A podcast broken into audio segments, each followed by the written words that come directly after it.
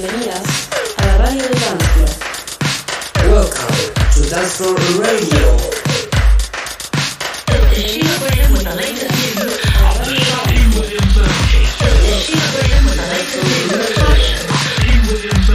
Hello, welcome. Bienvenidos y bienvenidas. Dance Floor Bienvenidos a la radio de Dance Floor, gracias por estar acá. Quiero decirles que los que estamos acá en caricatura somos. Yo, Hopi. Hopi todavía no prendió la moto, parece, pero cuando prende la moto genera terremoto. Después también Hopi es la que está abajo a la derecha con los anteojos rojos. Y también, ¿quién más está acá? Está Matt. Yo soy Matt, me inspiro a ratos. Estás arriba a la derecha. Matt, ¿desde dónde estás haciendo vos el streaming? ¿Estás en Argentina o.? Eh, a veces, voy y vengo. Tenés el changüí de, de poder seguir viajando en este momento. Y No. por último, A, Ro, ¿cómo va? muy bien, muy bien. ¿Vos ¿Tenés algo para más para, para decirnos? Sí, yo eh, bailo, después existo, chicos. Qué lindo cuarto que, que tenés colorido ahí. ¿Viste? Sí, sí, me gusta, me gusta el arte. Alto graffiti, mandaste. Bueno, para los participantes que ya están, les contamos que en este espacio vamos a conversar sobre música, vamos a conversar con un enfoque periodístico, eh, a tratar tanto el universo electrónico como, co- como otros géneros que nos marcan día a día, ¿no? Eh, a mí, no sé ustedes, pero me gusta pensar la conversación como una danza. Y una danza donde nuestras lenguas, nuestras almas y nuestras mentes van a tirar sus mejores pasos, así que espero que se adapten a los míos, yo voy a agarrar los suyos. Y vos, Mate, ¿cómo danzas? Yo, yo siempre fui bastante tosco, no te voy a mentir. no, mentira, la electrónica me soltó un montón, como que no sé si les pasó a algunos, pero como que yo siempre fui tosco y con la electrónica veías a cada uno haciendo la que le pinte y fue como, hey, puedo bailar como se me cante. Nice. Claro, la libertad. Difícil. Y bueno, para seguir este formato, como lo están viendo, es una especie de evolución de la radio. Innovamos, creo que somos pioneros de esto. no. Eh, tenemos la posibilidad de, de mostrar trabajos audiovisuales, ¿no? Y acompañar nuestras charlas con fotos, con videos y nuestras caricaturas, por ejemplo, que van a aparecer. Y obviamente en constante interacción con ustedes, los oyentes que están ahora. Así que cada comentario que tienen en el chat lo vamos a poder leer, vamos a poder interactuar y esa es la idea justamente que se haga divertido y entretenido mediante el intercambio de todos. Y Saludos a toda la gente. Que Carlita, que Carlita Aloha. de nos está.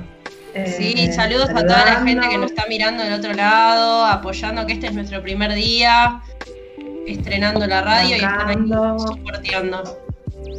Y ya que están con los agradecimientos, también agradecemos a Julo que hizo todas las visuales, que la del inicio que quizás no vieron, pero pronto van a ver cortinas eh, que hizo Julo, que en Instagram es arroba ff40.exe, y a Delfia Meijeiras, arroba la Wolfa, que con su arte nos pudo hacer las caricaturas que aparecen acá tan bellas, coloridas, sonrientes, eh, atrevidas en todo lado. Tony, Tony, Tony, a mí me, me da mucha gracia porque la caricatura de Tony, eh, es- o sea, claramente es Tony, pero eh, tiene como una, como una sonrisa medio travoltera. Sí, sí, hay, hay- hay alguna sustancia dando vueltas en la caricatura. No, lo que pasa. Y está de jodita, no sé si vieron el fondo. Me encanta, está re joda, boludo. Está re que joda. Déjeme hablar. Tiene algo raro en los ojos. Nacho, Nacho, Nacho Chada 33. Nachada 33 dice que tiene algo raro en los ojos. ¿Qué, qué te pusiste en los ojos? Mira, eh, a mí yo en los festivales me emociono mucho. Seguramente lloré, lloré de- después de ver una banda, eh, Oh. quizás a Tame Impala, por ejemplo, que tocó Radiohead. Ahí estoy en el Best Keep Secret, Qué no sé si, se dan cuenta. Eh, acaba de tocar Radiohead, lloré una banda y al mismo tiempo sonrío, así que eso es lo que me está pasando en los festivales, me, me pongo así. Una fiesta, una fiesta de sensaciones. Así es. Bueno, muy bien. Me, me gustan los fondos. A ver, ¿los podemos explorar un poquito más, los fondos? Sí, Mateo, pensaba, ¿dónde estoy acá. Bueno, disculpen, chiques, si no hablo tanto. No, eh, pensaba hacerles un zoom ahora cuando se introduzcan, pero están apuradas, Ah, me. Esperemos al sub. Ya, ya vamos a llegar a la, a la presentación de cada uno. Seguro la gente pregunta quiénes son, qué hacen, ¿Quiénes son estas personas? danzan. Así es. Pero bueno, vamos a explicar un poco lo que va a tratar esta, de este programa. Tenemos estructura, tenemos... eh, primero nos vamos a presentar, como dije recién. Después vamos a Parece hablar que no, pero hay estructura. Después vamos a hablar sobre lo que estamos haciendo en Dancefloor, qué es Dancefloor, qué se trae, para qué existe y cuál es su propósito. Y luego tenemos cuatro secciones impresionantes en donde vamos a, a conocer la, la historia, la escena actualmente, al pasado y a tirar nuestra opinión para que estén bien informados. Si quiere, eh, Ro, te doy el pie para presentarte, para que nos digas cómo estás hoy. Y la ¿Cómo verdad llegaste? que hoy, es- hoy estoy muy bien porque estamos acá, primer programa, eh, emocionadísimes. Así que bueno, eh, hola a todos los oyentes. Eh, soy Ro, Rocío. En las redes soy Hi-Hat Dancer. Eh, tengo 29 años y bueno, eh, ya lo dije antes, pero me gusta mucho el arte, chiques. Eh, en especial eh, todo lo que es la literatura, la música. Soy traductora, estudié, me formé, así que bueno, como buena Géminis, acá en la comunicación, haciendo puente entre, entre estos idiomas. Y bueno, hace más de un año ya que estoy, soy parte del equipo de Dancefloor, eh, como periodista, armando notas, también curando noticias para el Insta y bueno, tirando magia un poquito en general. Eh, Ro, si podés entrevistar a cualquier persona que eh, en el mundo, ¿no? Porque en Dancefloor está haciendo muchas notas. ¿A quién te gustaría tener cara a cara y preguntarle? Buena pregunta. Oh, shit. eh, ah, pero para música o cualquiera, cualquiera, cualquiera. Cualquier cosa, si querés a la persona. música para, para limitar un poco. el-. No, no la limites. Sí, que huele. que huele, que huele. Eh, mm, bueno, hablando de música, me encantaría, por ejemplo, a los Arcade Fire. Me parecen unos músicos de la hostia. Cada uno tiene un montón de proyectos más, tipo eh, El Batero, eh, uno de mis tantos novios imaginarios. tiene tiene un, un proyecto de ambient, por ejemplo. Me parece re, re interesante todo lo que hacen y, y bueno, me, me- me moriría por tomarme una birra con ellos. ¿Qué canción te tiene ahora pegada de Arcade Fire? Uf. A mí Electric Blue eh, es la que más estoy De escuchando. Maiken. de Maiken. Sí, eh, el, el último álbum, viste, como que a mucha gente no le gustó porque le decían que era muy comercial, pero en mi opinión, eh, alto álbum conceptual. Eh, y no sé, me gustan igual un poquito más las canciones oscuras que tienen ellos. Eh, viste que como que te meten en un mood medio melancólico que, que me ceba, la verdad. ¿Qué decir? Perfecto. Bueno, por último, ahí Dental Space pregu- preguntó qué festival de música les gustaría conocer a cada uno. Si querés, Ro. Ahí va, ese. Uf, eh, y por decirte algo, algo rápido, eh, no sé, me gusta Glastonbury porque tiene, tiene una magia de, de años y años y, y pasan todas las grandes bandas de, de- del, del mundo, así que Glastonbury diría. Buenísima la presentación. Si quieren seguir haciéndole preguntas, después va a ir contestando. Mate, ¿querés introducirte? Bien, me toca a mí. Buenas, buenas, buenas. Yo soy Matt Cufilla. eh, soy un G por naturaleza. Autor de la teoría del drogadicte 2.0. Y mi religión es hacer un poquito de quilombo sin romper nada. Eh, siempre hice arte, así que nada, no me pregunten lo que es trabajar. Ah. y nada, siempre fui el zurdito de todos los grupos de amigues. Eh, Oh, hace un par de hace un Sigue par de Rocío en la años. pantalla, eh, aviso nomás. Sigue. Ah, es verdad. No me. Perdón, perdón. Soy. Así te ve la gente, así le pones Claro, cara así saben. Es verdad, es verdad. Porque aparte no me van a ver la cara de loquillo que tengo. Esa es mi caripela. La cufilla siempre bandera. Ahí va. Ahí va. Eh, nada, hace un par de años que un sujeto llamado Jonathan Koch, con el que tengo el agrado de compartir muchos sueños, me metió al mundillo de electrónica. Y a partir de ahí que mi vida eh, gira en torno a este bello universo. Eh, estudié producción de música electrónica en Art House y actualmente estudio con Ushnu. Eh, soy DJ y además escritor y dibujante por hobby. hasta que encuentre nada, cómo hacer plata con eso, básicamente. y obviamente soy parte de esta bella familia llamada Danflor. Eh, mi camino musical está total y fuertemente marcado por el rock, sobre todo el grunge. Eh, y si me dicen que tengo que llevar un par de bandas a la tumba, tendría que decir Pearl Jam, Red Hot Chili Peppers, eh, Gorillaz, God is an Gorillaz. Astronaut. Y bueno, obviamente no puedo dejar afuera al único pelado del mundo, Paul Colbrenner. Mate, ¿qué representa la cufilla en vos? ¿Qué representa? Uh, es una buena pregunta. Eh, yo creo que representa una serie de ideales, pero sobre todo como luchar siempre por lo que creo que es justo, ¿no? Como estar siempre de ese lado de la vereda eh, como estandarte. Qué lindo. Y hay dos preguntas que hizo Looper Republic, Republic. ¿Qué siente cuando uno se pone la camiseta de Dance Floor? Y después una puntual a Mate. eh, ¿Te gusta el anime? Bien.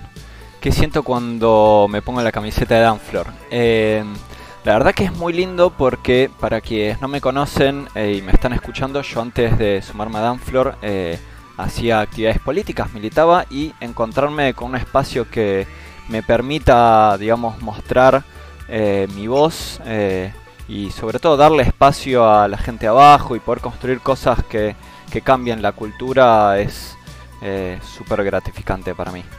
Así que siento una felicidad enorme. Y eh, sí, soy muy fan del anime. eh, se lo súper recomiendo a todos. Creo que hay eh, una visión un poco negativa en general con respecto a eso y es un arte muy bello. eh, que deberían empezar por ver a Hayao Miyazaki, que es un ponja muy copado. Con Tony nos vimos. ¿cuá- eh, ¿Cuántas películas de Miyazaki nos vimos en Seis. estos últimos dos meses? Seis al hilo en fines de semana. Hay un fin de El- semana, una, otra, otra. La, la que Qué más nos gustó fue El Castillo del Vagabundo. Sí, es mi favorita. Mi favorita Un, por un la... flipeo, tío. Un flipeo. el castillo del vagabundo. Se Anoten la- todos. Sí, sí, sí. Yo el otro día de hecho se las pasé al amigo Dental Space que anda ahí escuchándonos. Eh, le dije que tenía que verlas porque yo creo personalmente que es un must do verse las películas de Miyazaki antes de morir. Ahí la pave dice sé todas. Bueno, Vamos. Hopi, ya que estás hablando, ¿querés presentarte vos? Ay, bueno, bueno, bueno. Por Eh, favor. si me lo decís así, me voy a presentar entonces. Uh, la. Eh, bueno, yo soy José. eh, nada, soy parte de este equipo también, equipo de Dance Floor. Trabajo como productora y comunicadora. Estoy formándome eh, dentro de lo que es el arte independiente también, como periodista y DJ. Y además estudiando también producción musical en Art House. Eh, nada, eh, cosas de mí así como puntuales. Desde siempre me gustó mucho la música. Eh, cuando hice, cuando era, era chiquita, a los 5 años, eh, arranqué estudiando piano, bien estructural. Después canto, estuve en muchas comedias musicales del colegio, en muchas. Mirá, ¡Qué loco! Banco. Sí, sí, sí. No, le- no les había contado, no les había contado. Pero, pero bueno, me pintó. Así que nada, eh, actué de gato una vez eh, y canté en la, en la obra que se llama Cats. No sé si lo ubican. Esa Sí. obra. Sí, el musical. Sí, de Broadway. Y y bueno, nada, la música electrónica para mí pasó a un plano súper importante en mi vida. De hecho, hizo, hizo que derribara un montón de, eh, de cosas, eh, de juicios, un montón también de eh, actividades y, y hábitos que tenía anteriormente a adentrarme en el mundo de la música electrónica. Y bueno, la verdad que me parece un campo de acción muy, muy hermoso, muy, muy introspectivo también. Eh, y bueno, nada, eh, después artistas así que, que me marquen un montón. Festival al que quiero ir, eh, Lowlands, eh, a ver un montón de bandas. Tengo una, una ansiedad enorme de estar en un, frente a un escenario mirando, mirando artistas, un montón de artistas al hilo, así que venga uno tras del otro. Y bueno, acá Nacional me, me gusta mucho Usted Señálemelo. Me parece que es una banda de pies talentosos, jóvenes, que la rockean, que tienen mucho groove. eh, me hacen bailar, me hacen sentir. Me gusta la música que me hace bailar y que me hace sentir. Eh, así que, bueno, más o menos eso, eh, mi presentación. Genial, Hopi. ¿La edad que qué edad tenés? Ah, tengo 22. ¿Y te consideras más una persona de la naturaleza o de la tecnología? Oh, qué pregunta. Ay, mira, la verdad que. O sea. Es una buena pregunta la que me haces, porque. Tony, está con toda, Tony. Está con toda. Pleno. la Porque verdad por- que cuando. Mira, yo veo, eh, veo tu, tu fondo y digo, es una chica la naturaleza, pero veo tu ropa, esa negra, los anteojos, el arito y digo, más tecnología, ¿no? Como que hay un contraste. Es, está bueno, es creativa tu pregunta. Y me parece que soy mitad y mitad, porque eh, soy mucho de la comunicación, de los medios, de la tecnología. De hecho, eh, estudié periodismo, eh, un cuatrimestre, pero estudié al menos algo. Eh, me manejo en eso laboralmente, eh, estoy con la compu, con el celular, muy conectada, con amigos, eh, soy muy sociable, pero yo creo que muy pocas veces, pero cuando lo hago, así que me voy, no sé, al campo, me voy de vacaciones. Por ejemplo, mis últimas vacaciones fueron en Costa Rica y fue pura naturaleza, puros animales, que estoy muy apasionada por los animales. Y, y nada, me conecto a full, digamos. No es que, de hecho, no tengo la necesidad de volver a la tecnología, eh, de repente puedo estar 15 días sin el celular eh, y me conecto a fondo con la naturaleza. He llorado enfrente de la naturaleza, como diciendo, esto es un montón, el Te has universo. Así, ¿viste? Como sentís. Sí, sí, bueno. con la Naturaleza. Y, y- Bueno, yo, yo me fui de viaje con, con Tony a Costa Rica y, y bueno, como les conté, he llorado como en la orilla del mar diciendo, todo esto es real, ¿no? Como toda la naturaleza es, es pura y es real. Y nada, siento que soy apasionada por las dos cosas, como que no, no sé si soy más de algo, más de lo otro. Soy como un poco de las dos cosas. Así es, yo pienso que la tecnología es un recurso para, para darle más potencial a tus habilidades, ¿no? Como DJ, como comunicadora, es indispensable ahora recurrir a la tecnología y podés combinarla, podés usar la tecnología dentro de la naturaleza para que otros también la disfruten. Em, y tu naturaleza interna, ¿no? Ja. ¡Ja! Bueno, si quieren me digo, digo algo de mí. ¿Puedo decir algo de mí? Por favor. Tony, Lo, por lo favor, vamos a someter a que votación. Necesitamos. Bueno, seguimos con el programa entonces. bueno, yo soy Tony Escúfalos, conduzco este programa alterado por la paz. Y mm, también soy conocido como Tony Festivalos. Eh, considero que muto constantemente y me adapto con facilidad, esa es una característica. Y las cosas para mí no tienen forma concreta. Todo tomo como, como se va transformando. Y me gusta visualizarme como un puente. Creo que Ro también habló de esto de, de puente, de ser quien comunica, quien, quien reparte información. Disfruto de comunicar, soy de Géminis también, Ro. eh, Claro. de conectar a la gente. Tiene con Mercurio en nueva- Géminis también. Con nueva información. Mirá, Oh. Demos para los ¿no? Un poco. momento Eh, astral. que ya va a llegar quizás. Eh, bueno, entonces esto de conectar, de ampliar posibilidades, abrir oportunidades y yendo a mi, a mi actualidad y un poco a mi bagaje, formo equipo de este magnífico equipo de Dance Floor. Llegué gracias al Matt Cufilla porque estudié, como dijo, producción de música en Art House. Ahí nos conocimos, él fue la conexión, el link que nos hizo llegar a, a esta familia. Y bueno, estoy trabajando en Art House, en la gestión del estudiante, también comunico música a través de Tony Festivalos, me divierto ahí y actualmente me estoy formando como coach ontológico. Creo que ahí hay una, una pasión que estoy descubriendo. Y si tengo, como ustedes dijeron, algunos artistas que me marcan y me acompañan mes a mes, semana a semana, les nombro Tame Impala, Radiohead, Daft Punk, que hoy vamos a hablar un poquito. Los Redondos, Nicolás Hart, Salto a los Redondos, pero bueno, está ahí. Explosions. Aguanten los redondos. Em, y bueno, con eso, con eso culmina. Ah, yo de ahí en mi fondo estoy en el Best Kept Secret, que es un festival en Holanda que había tocado Radiohead. Como dije al principio, la, la imagen está inspirada ahí. Em, así que eso les nombro. Y bueno, gracias a todos por. Uy, Gracias por- a vos, Tony. Acá. Hay un comentario de Acid Alfie que dice, sos conocido como, y asterisco, no sé si me, me tiró una, una puteada o qué. No, no, sos conocido como Choclito. Ah, ok. Se ve. No apareció. No Porque los amigos del colegio le dicen, le dicen choclo. dicen choclo. Tengo distintas ¿Por caras. muero. Pará, ahora queremos saber por qué. ¿Cómo, cómo, cómo es eso? choclo, mira, eh, lo, lo heredé de mi hermano. De mi hermano que creo que iba a estar viendo. Pablo Escúfalos le decían choclo a él de chico desde, desde cuarto grado que le dicen por... Tenía cara alargada en el momento, era rubio, era, era un choclo. Y en mi colegio iba, iba al mismo colegio y un profesor de educación física, Rocky, eh, me dijo choclito y al día siguiente, viste, cuando un, a- un apodo pega y todos al día siguiente dicen así, así Sí.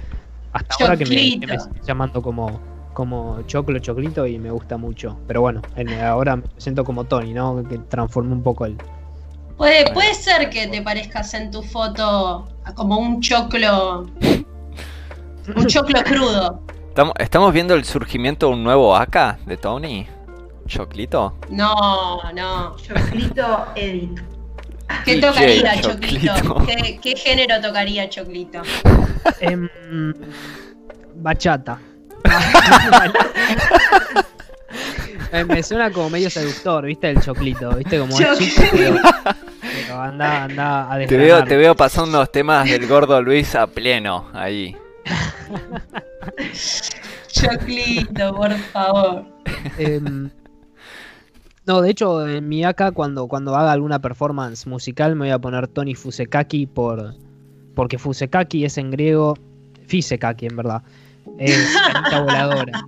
Cañita voladora y, y Ah, creo que hago, hago honor a mis raíces. Me gusta. Bueno, si quieren seguimos un poco con, con lo que es el programa y para que conozcan a Dancefloor un poco más, les vamos a contar para qué hace esto Dancefloor, ¿no? El propósito, los valores sobre los que trabajamos y qué nos motiva a hacerlo día a día. Em, ¿Ustedes quieren decir eso? Sí, yo creo que es un, que es un buen inicio para este programa. O sea, que, que nos explayemos en eso, ¿no? Como Sí. en quiénes somos, porque hay mucha gente que seguramente nos está escuchando, que son amigos y nos, y nos están bancando, otra gente también puede ser que, que nos esté, digamos, chusmeando por, por algún grupo, que hemos pasado un link, y está bueno como poner en el medio eh, quiénes somos como grupo, como equipo, además de individualmente. Sí, y a ver si se alinean con nuestro propósito también, ¿no? Está bueno ir sumando Obvio. gente, al barco desde donde pueda. Eh, esa es la idea un poco de, de Dance Floor. Yo digo un poco mi perspectiva y después vamos, vamos armándola entre todos. Creo que nuestra misión va de la mano de culturizar la escena electrónica y también trabajar por la igualdad, respetando la diversidad, darle lugar cada vez a más gente, a DJs emergentes, a gente que hace visuales, como ahora en la radio, eh, al arte, ¿no? A la gente que se quiere dedicar al arte, darle un, escalón, un paso para que lo haga, para que pueda vivir de esto y que nosotros también podamos hacerlo. Eh, actualmente Dance Floor eh, crece por, por el- lo que le da a la gente, por el intercambio y no se sustenta, pero tiene la misión de sustentarse con, con el contenido que hace y hacer que otra gente que esté adentro también se sustente. Y mm, valores de respeto, ¿no? Empatía, apertura. Nos gusta con Sergio decir también que, que tenemos una actitud disruptiva dentro de la escena y un compromiso. Escucho Sí. también ustedes lo que quieran mencionar, los proyectos que hacen, que respaldan todo este. Sí, muy comprometidas con, con la escena, con, como dijiste, Tony, potenciar a todos, a todos los actores, ya sean sonoros, visuales, eh, también difundimos notas de otros portales afines. eh, como la idea es que cada uno encuentre su lugar y que, y que todos podamos, digamos, eh, comunicarnos entre nosotros en lo que es la escena para sacar lo mejor de cada uno, ¿no? Eh, eh, me parece que, la mentalidad de, las rivalidades o la competencia, eso ya quedó muy atrás y lo que venimos a hacer es justamente a, a puentes, como, como dije antes. Qué difícil sumar a tantas cosas lindas que están diciendo. Sí, yo la veo como dice Ro un poco. Yo siento que es como. Yo, yo por lo menos siento a Danflor como si fuese un puente, ¿no? Eh, que une a todos y todas las distintas personas que están y son parte de la escena. Un puente un poco extraño porque es como que no, no te lleva específicamente al lugar que querés, como que te transforma un poco en el camino. O es un poco el objetivo, me parece, ¿no? De agregar algo en ese camino. Sí, Sí, sí, tal cual. ¿Y qué ¿Querés contar algo, proyectos estamos armando, Jo? Por ejemplo, vos desde que entraste, ¿qué, qué sucedió? ¿Qué- Yo desde que entré fue todo lindo, ah, viste. No, no, la verdad que estaba pensando, estaba, estaba escuchándoles eh, atentamente eh, y, y esto de conectar a la escena, eh, de comunicar para conectar, me surgió como esa, esa frase. Porque bueno, uno cuando comunica hay que ver por qué lo hace, cuál es el propósito de, de lo que quiere comentar, lo que quiere reflexionar. Me parece que Dance Floor lo que tiene mucho es justamente, eh, vieron que siempre firmamos todas las noticias y todo, si pueden ver en, en nuestro perfil de Instagram que dice Dance Floor conectando a la escena electrónica. Bueno, creo que justamente lo que hace Dance Floor es comunicar para conectar, o lo que, lo que intenta, digamos, está intencionada de esa manera nuestra comunicación. Eh, a mí, personalmente, eh, me, digamos, Dance Floor fue un espacio que también me, me permitió mucho eh, expresarme. Me parece que eh, es un lugar para eso, donde, donde cada uno de sus integrantes puede expresarse de la manera que, que más les guste. eh, y, y nada, también con, con, uno, con como una especie de sinergia eh, constante. Creo que es, de eso se trata. Y lo que le quiere dar. Y lo que le quiere dar a la escena. Sí, me querías preguntar algo, ¿no? Yendo a lo concreto, porque se puede respaldar mucho con esto que se creó desde Sounds, desde Concept, también B-Side, para que la gente tenga un. Los proyectos. Ahí, así es. Eh, bueno, y justamente lo que está pasando ahora en Dance Floor es que, nada, además de eh, generar estas noticias en Instagram, informar a la escena electrónica, también está generando espacios eh, de unión, espacios, digamos, que produce contenido propio, está B-Side, está Concepts, que es otro ciclo, después está también la idea de eh, poder hacer estos, eh, estas listas de Spotify que se llaman flashbacks. Eh, después, bueno, un montón de cosas que se van ocurriendo de repente, creativas para desafiar un poco a los artistas también. Bueno, yo soy productora específicamente de Concepts, que bueno, es un ciclo pensado para para desafiar a los artistas con un concepto madre. Eh, digamos, yo les digo, bueno, tenemos este concepto, eh, ustedes tienen que justamente interpretarlo, inspirarse en ese concepto y trabajar sobre ello.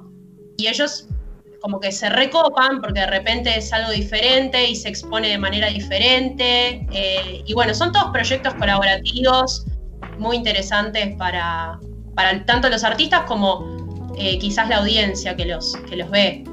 Eh, pero bueno, básicamente un poco de eso. De, después, bueno, cada uno... Ahora se viene, ahora se viene el nuevo concept.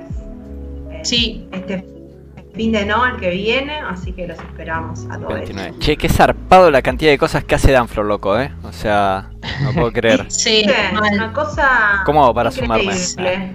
A mí se me, se, me, se me cruzan los cables, de repente estoy, estoy explicando lo que hace Danflo y me vienen 50 cosas a la cabeza de como, pará, pará, esto no lo escribí, Tony, pará.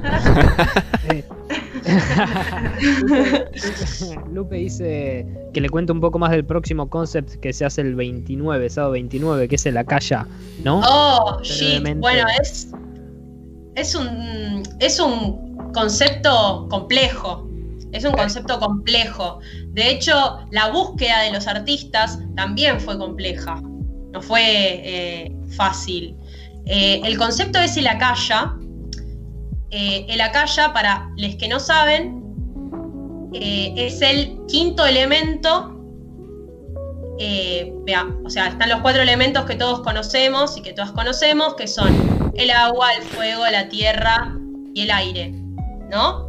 Después, el quinto elemento vendría a ser el acaya que se lo relaciona con el sonido. Por definición, es el éter, digamos, por defecto, es el éter, el espacio, el gas del espacio. Vos sentís el aire, pero el espacio no lo sentís, digamos, no, no te pesa. Ese es el, el acaya. Y cuando vos te concentrás en el espacio, en el sonido del espacio, parece como un... ¿Vieron? Tipo, cuando aparece ese sonidito, ese es el ruido de la calla. Cuando, a ver, no es fácil, obviamente, acceder a la calla, por eso se trabaja eh, también haciendo la apertura de los registros acálicos, para poder entrar eh, en el acaya, donde también eh, se encuentra el registro de nuestra memoria temporal. O sea, es un quilombo el concepto, básicamente. Pero el Acaya está disponible en todo momento. Lo importante es saber cómo prestarle atención, ¿no? Sí, exactamente. Es, es importante cómo prestarle atención y justamente lo que le propusimos nosotros a, a los artistas es que ellos puedan, eh, digamos, inspirarse e interpretar esta conexión con el acaya, con el sonido, porque también, bueno, es música, ¿no? Entonces, de repente relacionarlo y, y divagar sobre este concepto visualmente y eh, nada, porque vieron que son por un lado los artistas visuales y por el otro lado los artistas sonoros que son los DJs, eh, las DJs o los productores y eh, después son cuatro y cuatro, o sea, van a ser en total cuatro parejas. Y sale por este Claro, mismo canal. artistas, cuatro Sí. parejas. Sale por este mismo canal, sábado 29 a las 17 horas eh, hasta las 22 horas.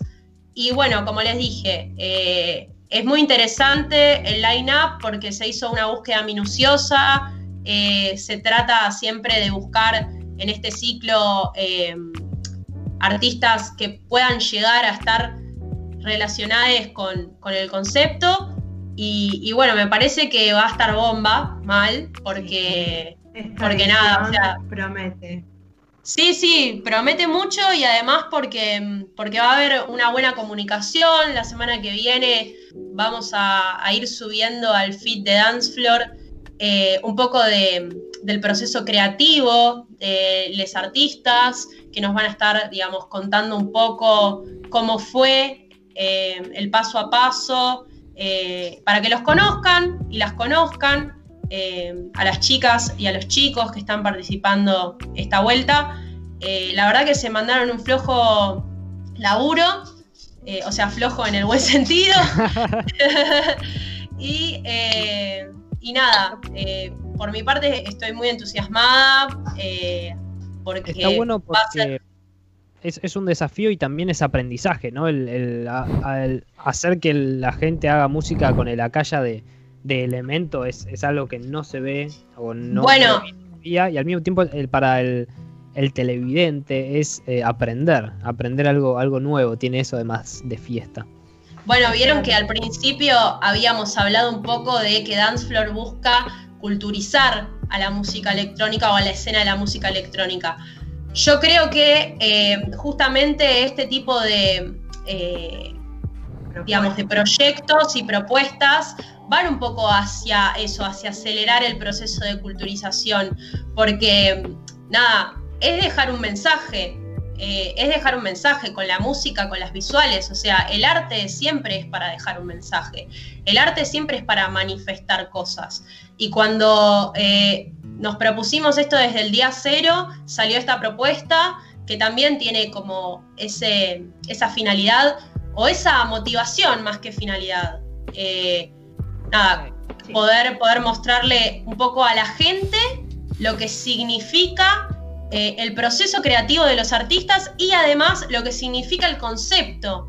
O sea, porque va a estar reflejado 100%. Eh, van a verlo, van a escucharlo, van a entenderlo. Sí o sí. O sea, se lo proponen, lo van a entender. Y eh, bueno, por el otro lado, esto, es a los artistas y a las artistas, eh, ponerlos y ponerlas a flor de piel eh, con su inspiración y, y nada, bajarles, digamos, un, un concepto que obviamente lo expresan de forma libre, pero es como les estás incentivando a que muevan un poco el, digamos, la. No es que le- necesitas un Sí. DJ y decís, che, vení, eh, tengo este set sonoro. O sea, Sí, sí, es, Sí, sí. es salir em, de la zona de confort, que me parece que es algo que, que está presente en, varios de los, de los proyectos de, de Dancefloor, como que me parece que eso es algo que nos caracteriza un montón. Eh, por ejemplo, tanto en, en lo que hacemos en Spotify, con flashbacks ahora, eh, como en B-Side, donde también el artista tiene que salir de lo, de lo que generalmente está acostumbrado a exponer. Y esas búsquedas, la verdad que traen cosas hermosas en lo creativo eh, y, y también, bueno, eso se ve reflejado en, cómo la gente lo, lo percibe, ¿no? Y justamente como dicen, es limitar para expandir. Si uno no tiene las líneas marcadas de la cancha, no, no, puede, no puede expandirse, no puede jugar. Bueno, me encantó esta introducción, ya estamos eh, en hora para pasar, para pasar a la primera sección, se viene la primera cortina, vamos a hablar de noticias y novedades de la mano de Ro. Si querés, eh, Mate, darle inicio a la cortina y comenzamos con esta primera sección, noticias y novedades. Vamos a eso entonces. I have bad news for you. This is Sheila Graham with Bad news for you. You wouldn't have by now. Numero 15. Bad news for you. Bad news for you.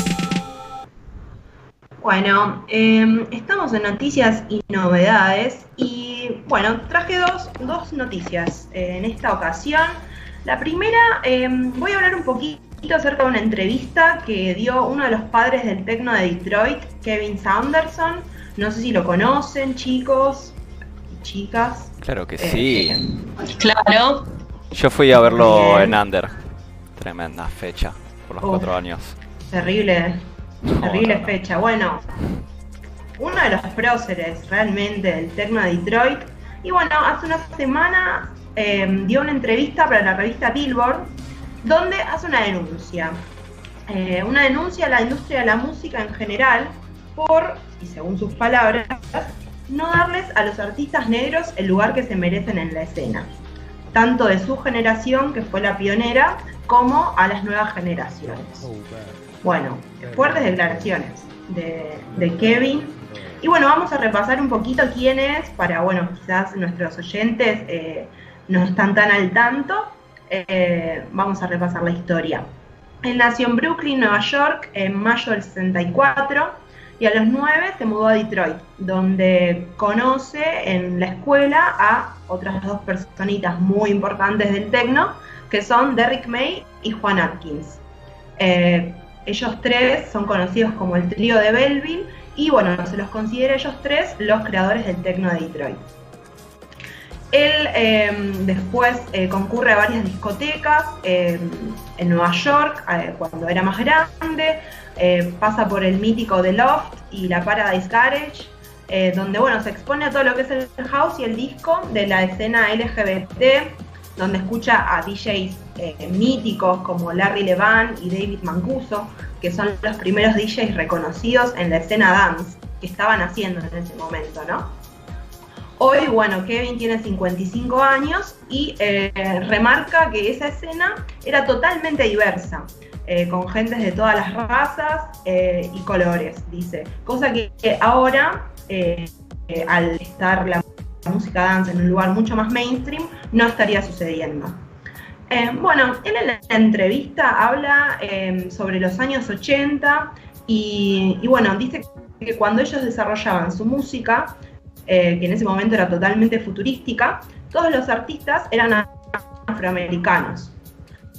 Y en Chicago, donde Frankie Knuckles lideraba la escena, también la mayoría de los artistas eran eh, afroamericanos. Pero en este momento, eh, lo que Kevin quiere denunciar es que en la mayoría de los lineups, eh, en festivales, eh, están copados por artistas hombres blancos. A ver si me escuchan bien. Sí, sí, está, está bien. Está muy bien. Bien, bueno, sigo entonces. Bueno, eh, esto también, digamos, eh, Kevin sale a hablar eh, por el, el movimiento Black Lives Matter, donde la industria de la música fue la primera en hacerse eco. Y bueno, la industria de la música está reviendo muchas cosas, en especial el tema del cupo y de dar voz ¿no? a quienes realmente iniciaron esta cultura de, de las raves, ¿no? Em, Sí, y lo que él dice, sí, Perdón, contame, Quería Tony. agregar que, como estás mencionando, el house eh, es, es música negra, el soul también, el rap, de hecho, hasta el rock Exacto. inician como los afroamericanos y, y es una realidad que, que los blancos lo, lo fueron transformando, tomando y, y de alguna manera quizás apropiando. Uno no sabe a veces las raíces, pero pero sucede, sucedió mucho en la historia. Y está bueno que ahora salga, salga a la luz, recalcar, recordar para, para tener presente. Totalmente. Bueno, una de las cositas que hice en la entrevista es que dice que, por ejemplo, los jóvenes ah, o les jóvenes de, ahora, capaz que son chicos y ven a, por ejemplo, Dead Mouse y piensan, uh, qué bueno está eso, pero eh, en realidad no tienen la oportunidad de ver el trabajo de- que hicieron ellos porque no les están dando estos lugares en los festivales, ¿no? Entonces, eh, él dice que vos como organizador, como promotor, deberías, eh, digamos, eh, tomar la responsabilidad de eh, contratar más artistas afroamericanos. Eh, pero bueno, dice que el problema muchas veces es de ignorancia, que muchas veces quienes toman esas decisiones no saben realmente sobre la historia de la música, entonces dejan de lado esa, esa digamos, descuidan eh, la integridad ¿no? de lo que es la música. Y mm, que eh, en realidad lo único que piensan, acá les tira un palo, dice que es en generar mucha plata. Eh, entonces, bueno, para cerrar un poquito, dice Kevin que lo que él siente es que alguien o algo, entre comillas, está cerrando las oportunidades para los artistas afroamericanos y voy a cerrar con una quote, que, unas líneas que dice, que es, cuando yo y quienes creamos la escena ya no estemos, ¿quiénes van a quedar? Creo que siempre debería haber talento negro en los, en los rosters de, de las agencias. ¿Cómo puedes organizar un show de techno y house y no poner artistas negros? ¿Cómo podemos influenciar a la gente negra si casi ya no hay artistas en la escena actualmente tocando, ¿no? Así que bueno, eh, todo un tema lo que plantea Saunderson, eh, que recordemos es eh, uno de los de los más eh, míticos de este género. Sí. La batió para Kevin. pensar, la- sí. para pensar y para hacer poco, ¿no? que uno, uno puede tener quizás otra idea, o puede cuestionar esto y decir la verdad que para mí no es así, pero bueno, es- está bueno poner, eh, poner el foco y, y darse cuenta, ¿no? Ver los festivales y, y los, distintos, los distintos recitales y fiestas que hay eh, y entender qué está pasando. Que si te pones a pensar, de hecho, no hay tantas figuras eh, dentro del ambiente eh, negras, ¿no? O sea, tenés a Honey Jones, Jamie Jones, Black Coffee, así mainstream, ¿no? Sí, mainstream. Sí. Carl Cox. Carl Cox, perdón, Carl. Eh, estoy pensando, ¿no? O sea, digo, saliendo de, de las viejas leyendas aparte, digo. Bueno, de hecho, no sé si vieron, pero ahora hace poquito salió una una con Native Instruments que cambió eh, a los dos presidentes, al CEO y al, y al jefe de lo que es el desarrollo tecnológico, a partir de un par de denuncias que tuvo con respecto a Black Lives Matter. Eh, clásica pusieron después Sí. al CEO de marketing.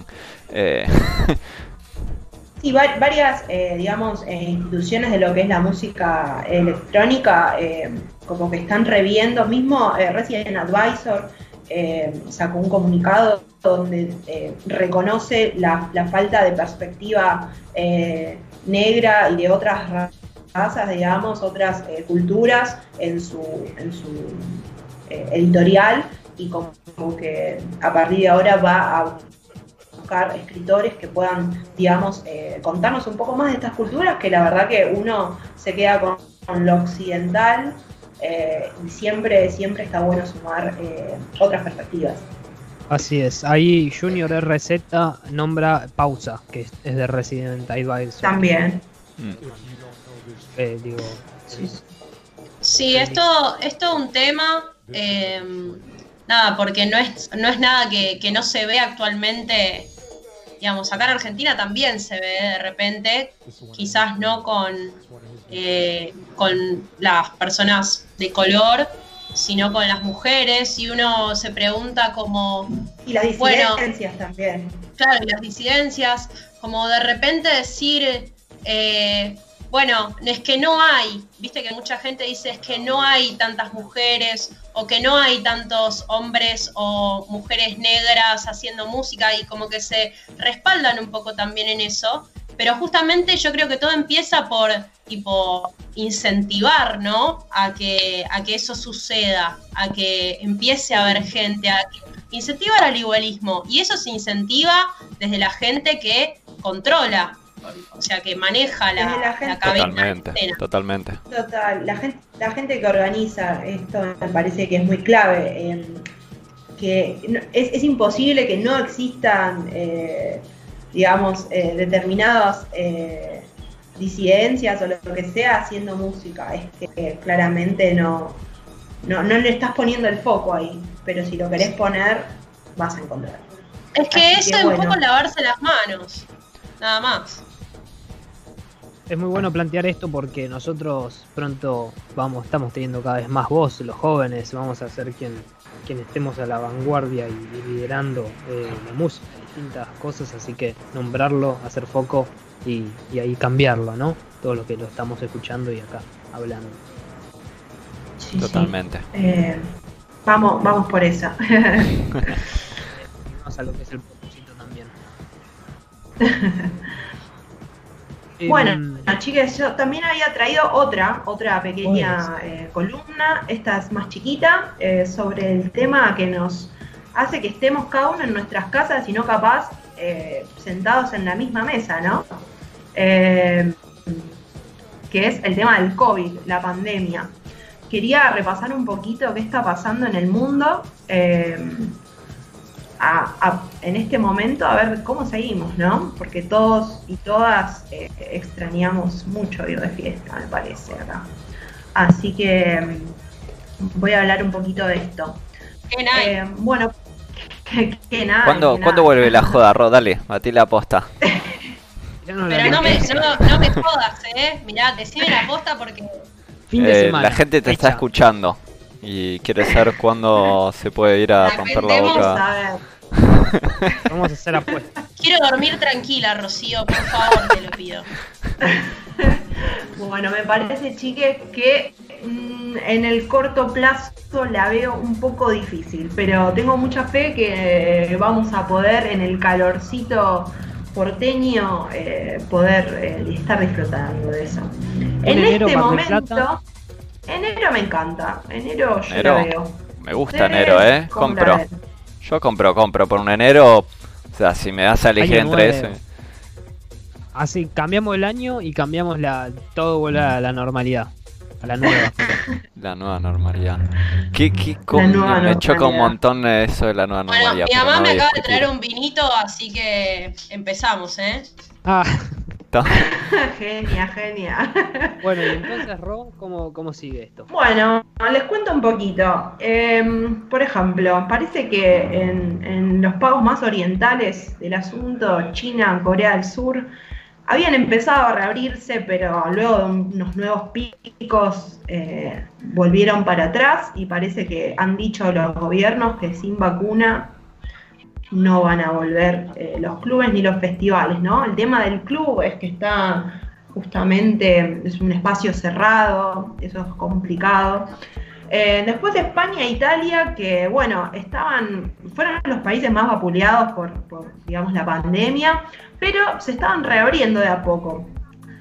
Sin embargo, al hacer el update de esta noticia, eh, me acabo de enterar que el viernes pasado dijeron, no, no, no, volvemos para atrás todo, porque eh, a pesar de que no había muchos casos, digamos, eh, autóctonos ahí, eh, mucha gente que venía de viaje de lugares como por ejemplo Malta, donde se seguían haciendo fiestas, volvieron con, digamos, infectadas y bueno. Entonces volvieron para atrás. Eh, Italia también era un lugar donde muchos DJs eh, estaban ya tocando, por ejemplo Jamie Jones, Nina Kravitz y Taylor Paz habían eh, hecho fiestas con muchísima gente, pero bueno, ahora van a tener que volver un poquito para atrás con eso. Eh, un par de festivales cancelados como la BPM Malta, el, famoso Exit Festival en Serbia y Dekmantel en Holanda eh, no sucederán. En Alemania pasó algo bastante eh, curioso, que es que muchos clubes, eh, bueno, están abriendo como bares, no se puede bailar, es todos sentaditos y sentaditas, pero también ahora un par están reinventándose como galerías de arte. Esto es el caso del icónico eh, donde van a, van a sucederse unas muestras de arte. Eh, y después pasó algo bastante loco, que capaz que habrán visto las fotos eh, la semana pasada, que en Inglaterra, en Newcastle, eh, hubo el primer festival con distanciamiento social.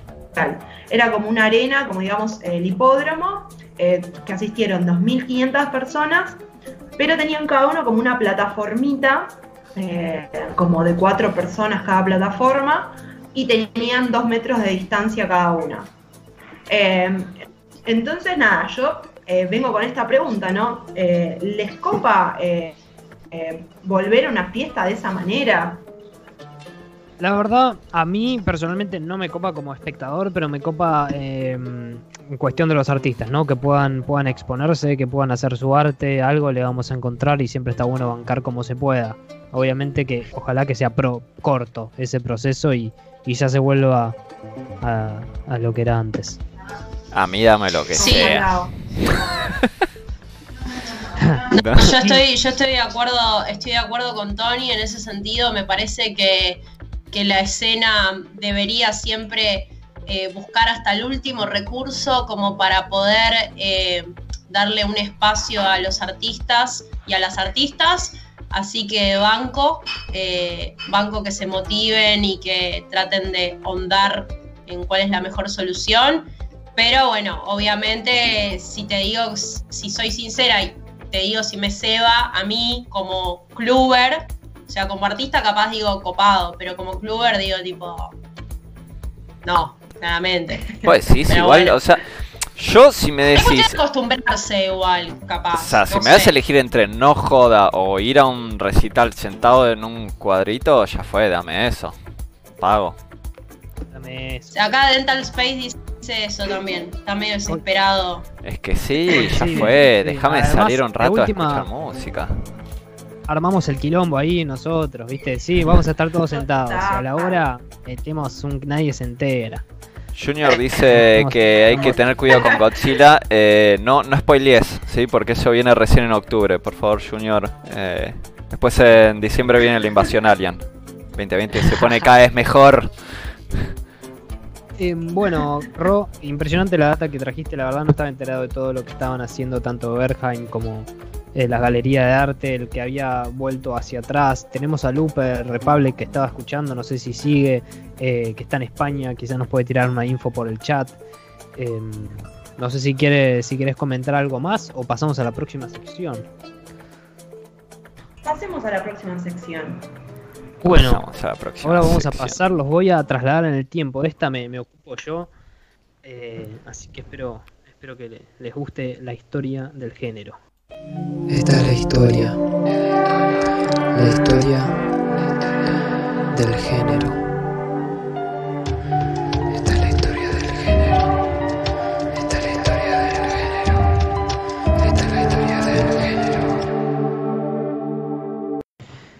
Bueno, hoy los voy a trasladar en el tiempo. Esta sección, historia del género, como acaban de ver en la pre- presentación de Julio, em, ff.40.exe en el Instagram, eh, trata de acercarles un género, esta vez el French Touch, y contarles un poco lo que sucedió, cómo se originó, cuáles son las influencias actualmente.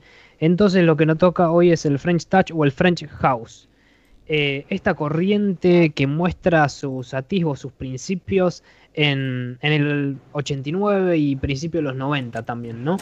Y es el toque más influyente, el toque francés más influyente que aportó eh, este país a la música electrónica y también a otros géneros como el pop, como el hip hop, fue algo que, que se expandió, de hecho que se saturó en un momento, pero bueno, empezamos desde el principio.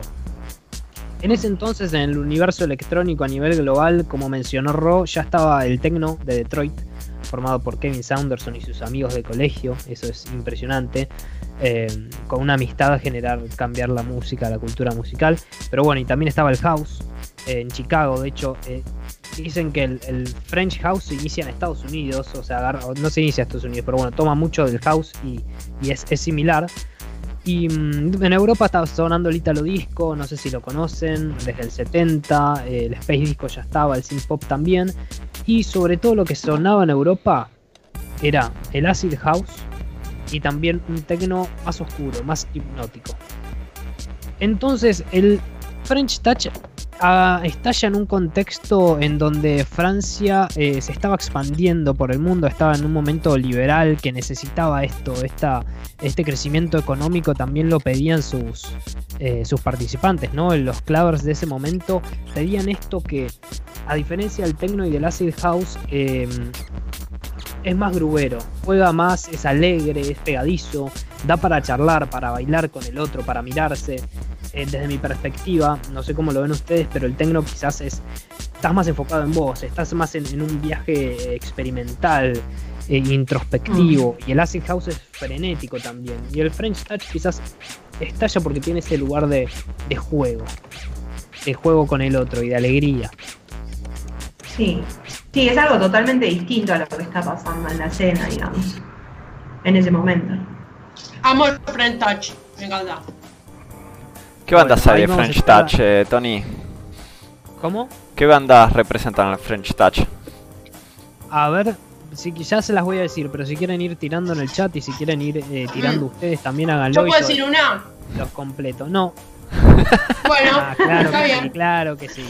Pará, lo voy a Em. mutear a José así no dice nada. Nah. Bueno, y el French Touch, ahora a lo último vamos a escuchar un poco para, para que tengan una idea y no sea todo palabras, pero está orientado a la pista, como dije, es grubero, hay mucha repetición, mucho sample y mucho loop usado, One More Time de Daft Punk, que es el French Touch, es todo a partir de un sample. Eh, esta repetición y fácil de bailar, fácil de seguir, ¿no? Hay guitarras, hay sintetizadores. ¿Cómo es el sample de, de One More Time? Cántalo. One more time. No. No es ese. ¿Qué te pasa? Claramente no es ese. Eh, lo que me hacen hacer en mi sección, eh. Un poco serio, un poco serio. Yo creo que no se puede hacer. Se, se volvieron locos todos. Bueno, después Que copamos la sección. Me cansé. No, bueno, voy a seguir un poco con los sellos, porque esto es muy interesante. Que, eh, ¿Cómo se inicia? Viste, casi siempre la música electrónica y la música se inicia a partir del el empuje que le dan los sellos. Primero podemos mencionar a Rave Age Records, que es el primer sello francés que solo hacía música electrónica, que aporta un poco para a, este, a este género del French Touch. Y después dos sellos muy importantes que son de los creadores de, de Daft Punk, es Roulette que es arrollado o ruleta también de Thomas Van Galter. Y quiero que, que mientras hagan el juego, ¿quién es Thomas Van Galter en Daft Punk? ¿El que tiene el casco gris o el dorado? Y también la, la imagen, ahora les vamos a pasar a ver si adivinan. Y entonces saca este, este sello rulé Josefina Thomas está Van Galter. Y, y Me después, automuteé, me automuteé. y después Ah, bueno, bueno. El otro, el otro participante de Daft Punk, Guy Manuel de Home en Cristo, saca otro sello que se llama Cry d'Amour.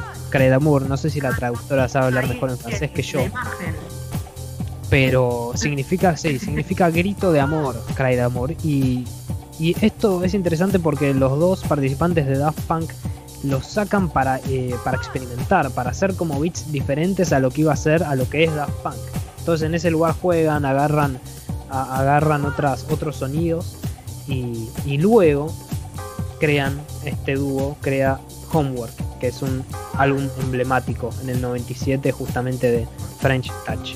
A ver si tenemos las imágenes ahí de, estoy de los miembros de Daft. Punk que adivinan, no veo, no veo los chats que adivinen cuál es el de el de casco gris y el de casco dorado. Tenemos a Thomas Van Galter y a Guy Manuel de Homen Cristo, unos nombres medio difíciles, pero pero van. Y ¿Tenés el dato de cómo eh, sacaron el nombre de Daft Punk? Una vez lo leí, pero no, no lo chequeé en mi vida. la verdad que en esta sección no la tengo. ¿No tenés? Una vez leí que supuestamente ellos, viste, tenían una banda de rock antes. eh, que de hecho, eh, no me acuerdo si era el guitarrista o el baterista, es uno de los de Arcade Fire. eh, si no me equivoco, o Vampire Weekend. Estoy flasheando. No me acuerdo cuál de las dos.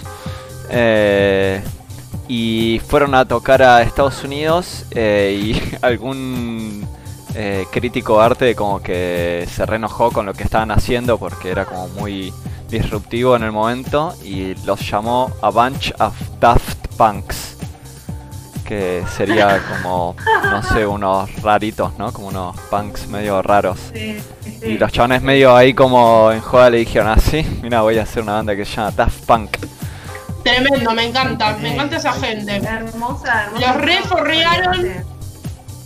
Mal, me encantó. Se agarran de la crítica y la potencian. Eso es, eso es poder sobre uno mismo.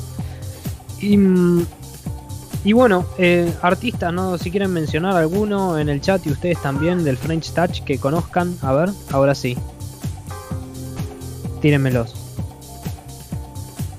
Mr. Oizo Chan, es chan. uno Chan chan. Que escuchamos un Oizo. ratito Mr. Oizo, eh, eh, muy bien, es del French Touch y, agarra lo que es la segunda generación. Renueva el French Touch porque viene sobre todo después del 2000. eh, así que es como esta renovación. Otras bandas importantes fueron de- del momento fueron. Ok. ¿quién? Fueron Mojo, Daft Punk como mencionamos, estamos también EAR, a un lugar más ambient EAR, pero, pero agarra Motorbase, Setien de Crecy, DJ Medi y, y álbumes. eh, tenemos también Super Discount de Tiende Crecy el 96, Sacre Bleu, Sacre Bleu que es Bleu. Maldición, Dimitri from Paris y bueno, Moon Safari de. Dimitri from Paris, qué viene. Así es. Y uy, después viene Paradise también de, de Bob Sinclair. Bob Sinclair toma el French Touch desde un lugar más comercial, más, más popero, lo Sí. combina, pero, pero bueno, como este tuvo la, la capacidad de adaptarse a muchos géneros. Em, de hecho, Madonna, no sé si escucharon seguramente, Confessions de Madonna, la Confessions on the Dance Floor del 2005, si se pone a Sí. escuchar Hang Up, eh, tiene, tiene el French Touch, la, la música de atrás es eso. Acá gran- preguntan sí. en el, en el chat, ¿Breakbot? Breakbot. Eh, puede ser. Puede ser, Breakbot. ahí Breakbot. Breakbot. Bueno, anótatelo para investigarlo, Tony. Tuviste flojo. Y bueno, así que la segunda, como dije, la renovación que viene después de 2000 también incluye a Justice, a Kavinsky, a DJ Snake. Eh, ellos también agarran el Free Touch, pero lo renuevan. O sea, ahí sí le, le dan una distinción. Que lo que estaba pasando con el French Touch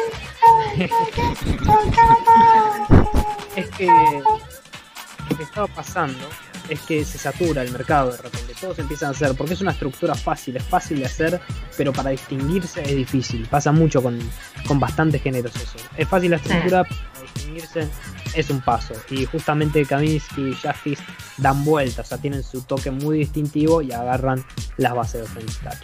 Bueno, eso era lo que les quería contar del género, espero que, que hayan aprendido un poco más. Me Una gana de, de ir a Maquena con una camisita, ahora me dieron. Tenemos Y un tener un de, de French ¿querés que lo kiss ponga, en el? French Touch. ¿Puedo ser yo el que te dé el kiss? Me acuerdo, mira, de hecho no estaba sonando French Touch en Maquena, pero estaba ahí nomás y, y algo Estaba- así puede ser que haya sucedido entre nosotros. Para, Eh, ustedes estaba empezaron a salir en Maquena. Estaba sonando. Sí, estaba sonando Oh. sumo. Mejor no hablar de Sí. ciertas cosas. Sí, sí, sí, sí, No sé si se escucha, pero estoy aplaudiendo. Mejor no hablar de ciertas cosas. El, el Bueno. chabón encima me lo hacía a propósito y me. Nada, no voy a desplayarme sobre Ah. esto porque no tiene sentido. Eh, Pero- mirá, jo, el horario de protección al menor no terminó todavía, te aviso. Eh, para vos que sos la más cebada. ¿sí? ¿Qué? ¿Que soy qué? Y, eh, que- que- ¿Cómo que qué ¿Cómo soy? me tienen los chiques?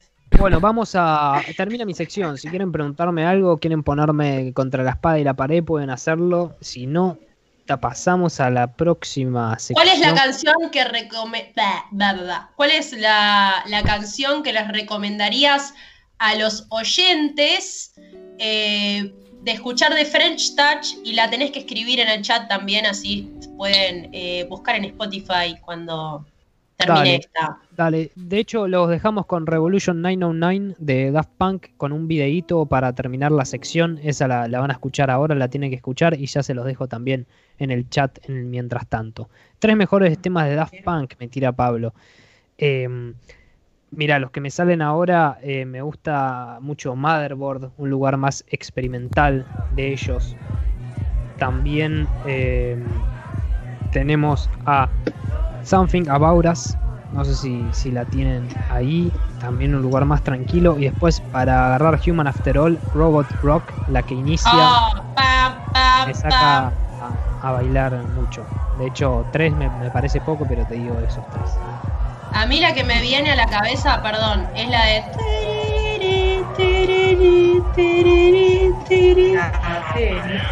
Instant Crush. ¿No es esa?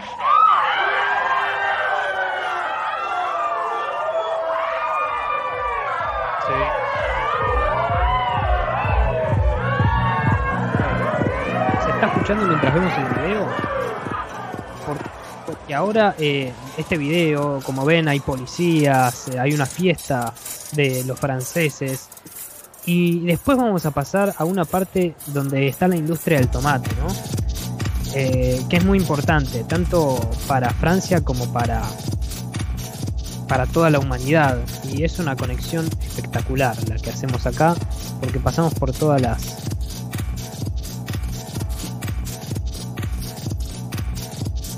Hay un Por- chico que. por todas las A mí me generaciones. gusta el tomate. Buenísimo. ¿Cómo que no te gusta el tomate? Hubiera puesto otro video de pepinos. Cancelado.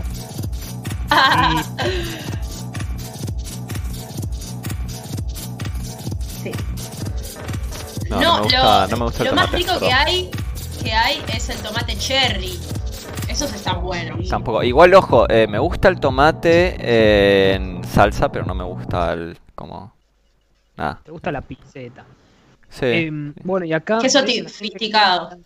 Tiene... El policía, de hecho, se manchó con, con tomate. eh, y acá termina en la vieja. La vieja siempre, la abuela, cocinándonos el tomate rico para que podamos comer, e ir de fiesta luego y pasarlo mejor. Crack la abuela. entre líneas el video. Y acá La termina nona. mi sección. Muchas gracias por. Acá. por Gracias. Hermoso. Tony. Hermoso. Y hablando de tomate, ahora viene mate. Ah, viene mate con su sección. Me gusta hacer esas conexiones. De hecho, las estuve practicando durante tres días. Con el perro. Sí, sí, sí. Dije, por algún lado tengo que agarrar alguna palabra y rimarla y, y nada. Así que Rocío como, como el rocío cuando a la noche y es la mañana y cae el rocío, ¿no? Por ejemplo. Bueno, pasamos a la sección de Mateo. Ok, boomer. Dale, porque empiezo a tirar free de repente. Tenemos, puede ser que tengamos una cortina para esta sección. Tenemos una cortina. A ver esa cortina.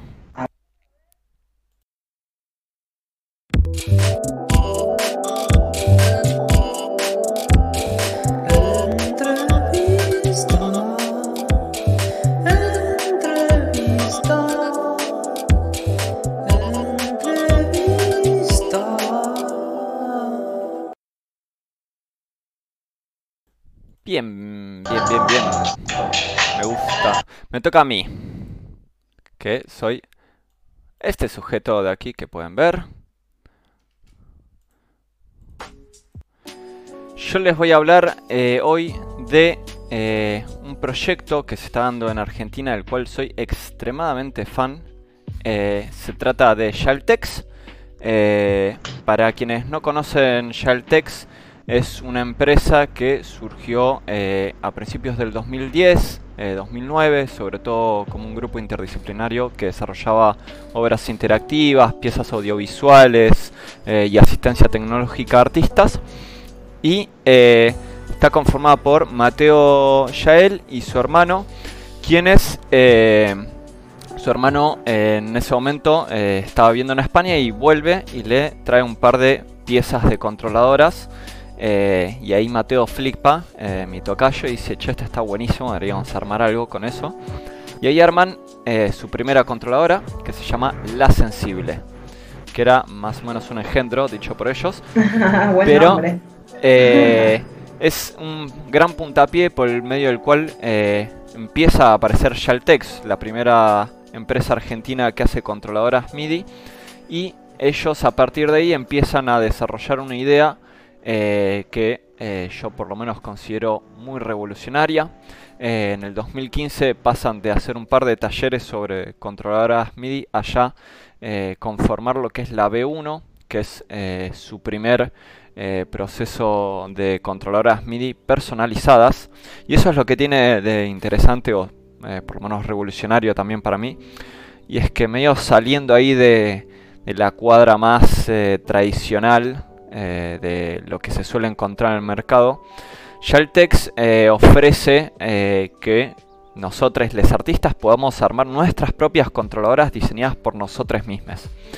B1 es eh, la primera gama que lanzan y ya a partir de ahí empiezan a aprender un montón de cosas. Mails van, mails vienen con los artistas que empiezan a contratar sus servicios. Y eh, yo hace poquito les escribí porque, como les había dicho en, mi introducción de mi persona, eh, yo curso con Ushnu, que usa unas de sus controladoras hechas a medida para él. Y a partir de él conocí el trabajo de ellos, que la verdad que es muy zarpado. ¿Por qué? Porque no solo hicieron la B1, que es zarpado, digamos, o sea, controladoras eh, a pedido, sino que ahora, eh, hace un par de semanas, salieron con un nuevo proyecto que es B2, eh, que es el nuevo sistema que están desarrollando y que se trata de controladoras a medida hechas por uno mismo, pero no solo eso, sino que las pueden diseñar ustedes en la página que crearon que se llama Factory, que ahora les vamos a pasar el link, y que es una página que es realmente una locura. O sea, chicas, si me están escuchando, les digo, vayan a probarla, sobre todo DJs y VJs, eh, porque las controladoras también están hechas para les VJs. Y tienen un montón de opciones. Tienen todo lo que se les ocurra, desde faders y botoncitos de todo tipo, color y tamaño, hasta botones de fichines, eh, tiene palanquitas tipo de joystick, eh, tiene knobs de distintos tamaños, pueden agregarle fondos como los que yo le puse ahí. Eh, tienen tres tipos de templates, eh, de templates que son distintos tamaños, la pequeña, la mediana y la grande. Eh, y realmente es muy zarpado lo que están haciendo porque no hay ahí afuera en el mercado, digamos, si ustedes buscan, les invito a que lo hagan en Google, alguna empresa a nivel mundial que esté haciendo desarrollo de este tipo no existe. Eh, y mucho menos con la calidad que ellos están haciendo. Es muy zarpado. Factory es básicamente la evolución. Eh, yo les entrevisté hace poquito y me decían que Factory es la evolución de su manera de involucrar al artista en el diseño de su propio hardware. Cito, La antes... revolución también. No, es una. O sea, yo no te jodo, amigo. O sea, yo descubrí esto y fue como mi cerebro implosionando en pedacitos. Eh, Señor, Te divino, emociona, divino. ¿eh? Muy, Te entusiasma Muy tener el estético. tuyo. Mirá, mirá lo lindos que Ah. son además. Es como que son, son lindos. Son lindos. Además de ser una bomba, es como que estéticamente tienen Y más- fondo. Más si lo haces vos, porque le pones. Claro, te dan ese espacio también. es que Si lo lo que tiene de vos- zarpado, ¿eh? Perdón, Tony. No, no. No, no, nada más.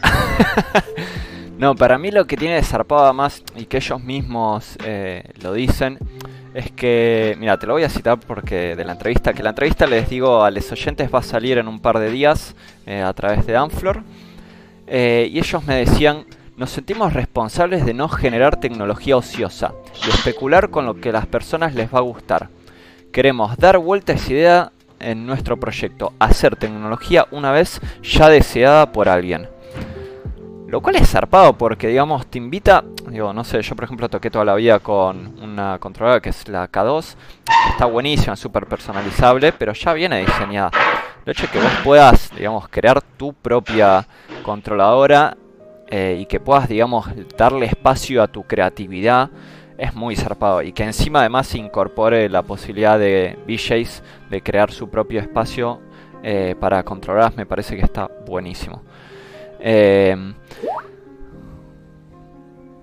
les mandé ahí chicos si quieren recompartir eh, el link de Shelltex, yo que no tengo abierto eh, el chat. Genio, Tony, gracias. Eh, ellos ahora hace poquito les comentaba, salieron con B2, que es el nuevo sistema, y la verdad que les fue muy bien. eh, así que me realegra, me comentaban que de hecho superó sus expectativas. eh, incluso hacen envíos a todas partes del mundo. Eh, Sí, hay, muchos artistas de, de todas partes que se sacan fotos diciendo acá tengo ya mi Yaltex, le llega, eso es, es genial. hmm. Qué bueno que se haga acá. Y otra cosita que sumo eh, que me parece súper innovadora que desarrollaron los chicos de Shaltex es eh, Kilowatt, que es una herramienta de configuración que desarrollaron para que cada usuario del, eh, digamos, pueda configurar el equipo a su gusto y piacere. Qué mensajes manda, qué colores tienen los botones, cuántos bancos de configuración tienen, etc. y además es web. O sea que ni siquiera tenés que bajarte un software, sino que lo puedes hacer a través de ahí. Eh, lo cual está zarpado porque, digamos, rompe un poco, ¿no? Con esa idea de que si te ¿Cuánta queda data, desactualizado... data, por favor? No, yo, o sea, lo voy a repetir, pero me explota el cerebro cuando, cuando veo este A mí tipo de explotó. cosas. Estoy juntando las eh, la mugre ahora. De mi cerebro explotado.